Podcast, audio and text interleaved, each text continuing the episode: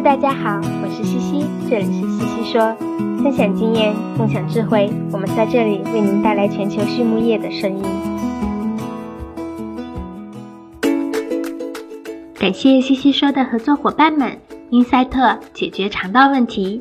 优宝生物、三和药业让健康养殖更简单。隆昌动宝十七年专注研制天然提取添加剂，引领畜牧业节能优产；大地汉克三十年专注为动物提供美味与健康；里兰动宝让食品和伴侣动物不断丰富我们的生活；康德全包膜凝聚未来，凝聚更多力量，释放更多能量。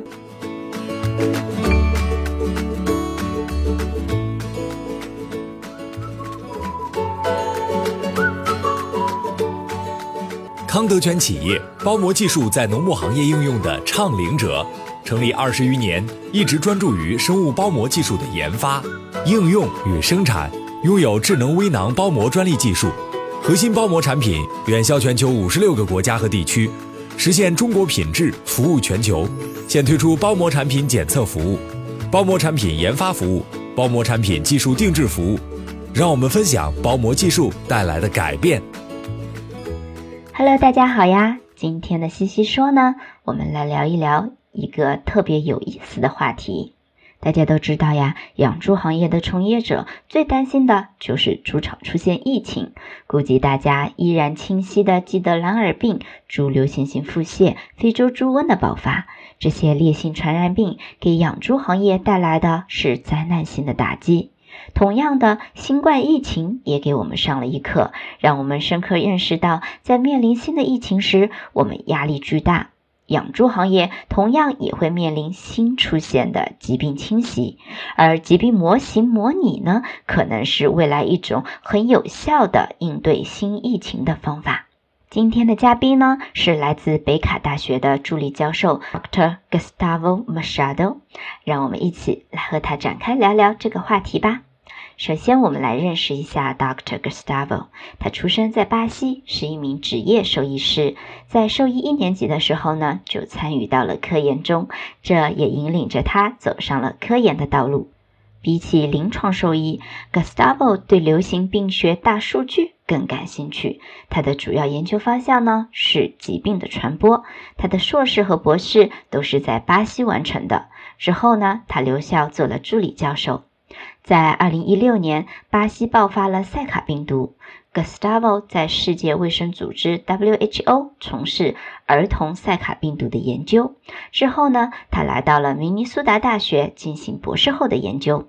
二零一八年出站后，他来到北卡罗来纳州立大学工作至今。那么，什么是疾病模型呢？Gustavo 说道呀。疾病预测模型就是通过数学的算法和逻辑推理等手段，模拟出某个疾病在给定条件下的感染、传染的情况。早期的疾病模型基本都是出现在人医的领域，比如在六十年代，人们建立了很多关于肥胖的预测模型，可以通过你的家族情况、饮食习惯、运动爱好等等来推测将来肥胖、超重的概率。而随着科技的发展，疾病预测模型领域也有了很大的进步。电脑运算能力的极大提升，信息数字化给了我们更多的数据。模型和算法呢，也在不断的升级迭代，这使得我们有能力从个体层面上升到群体层面，去预测一些情况复杂、因素繁多的流行性传染病。从疟疾开始呀，人们便开始着力收集数据来建立精准可行的预测模型。想要通过动态的模型预测出疾病传播的速度、途径、规模大概是怎么样的。以及哪些地区或者人群是高危，需要做好防备。后面呢，面对埃博拉、塞卡病毒以及新冠，我们确实也是这样子做的。传染病的预测模型可以为医生、病人以及医疗政策制定者提供更为直观、理性的信息，辅助他们及时的做出决策、制定应急准备和资源分配。但是在人医上呀，疾病模型的建立面临着一大难题，那就是数据不足。在二零一六年，当第一例塞卡病毒出现时，我们从人医上得到的疾病信息，并没有从兽医上得到的那么的详细和准确。而在兽医领域，我们可以拥有更多的数据，更有力的动物管理。所以呢，这也是我最终决定回到兽医方向做研究的原因。目前我的研究主要是专注于猪疾病传播模型的建立，希望通过收集养猪行业高质量数据来建立可靠的模型，解决养猪行业面临的问题。通过建模，我们可以理解猪场是如何被感染的，主要的传播途径是什么，以及预测疾病在未来的传播趋势。疾病模型模拟可以帮助我们得到想要的答案。那么，我们如何建立一个疾病模型呢？Gustavo 说：“数据是第一要素，每个模型的基础离不开大量的实际生产数据，包括猪场的地理位置、生产规模、死亡率、种群情况、生物安全水平等等。对于美国养猪业来讲，我们做的比较好的一件事情呢，就是对于众多猪场生产数据的收集和记录。我当时呀，在明尼苏达念博后的时候，Bob Morrison 教授呢就开始做疾病监测这方面的内容了。此外呢，对于传染病的预测模型尤为重要的是有关传播途径方面的数据，包括猪场间距、场间转猪、运送至屠宰场、饲料车运输路线、人员往来等等。那有了这些数据呢，我们就会将每一个因素通过相关性分析等方法转化为数学模型中的一个因子，最终得到一个非常复杂的函数。模型通过改变自变量，我们就可以得到我们目标模拟环境下的传染情况。当然，我们在建模成功后，也会对模型的精确性、可行性进行评价。一般呢，会采用过去有记录的某地区疾病流行的情况呢作为模拟，比较预测结果与真实情况的边差如何。有了模型，我们实际上可以类比模拟器玩游戏一样。模拟全面感染一个猪场，从而看到这种疾病呢是如何从感染猪场传播出去的，有多少个猪场可以被该猪场所感染，以及这场瘟疫能够持续多久。我们课题组已经成功的建立了蓝耳和猪流行性腹泻病毒的传染模型，而对于非洲猪瘟来说呢？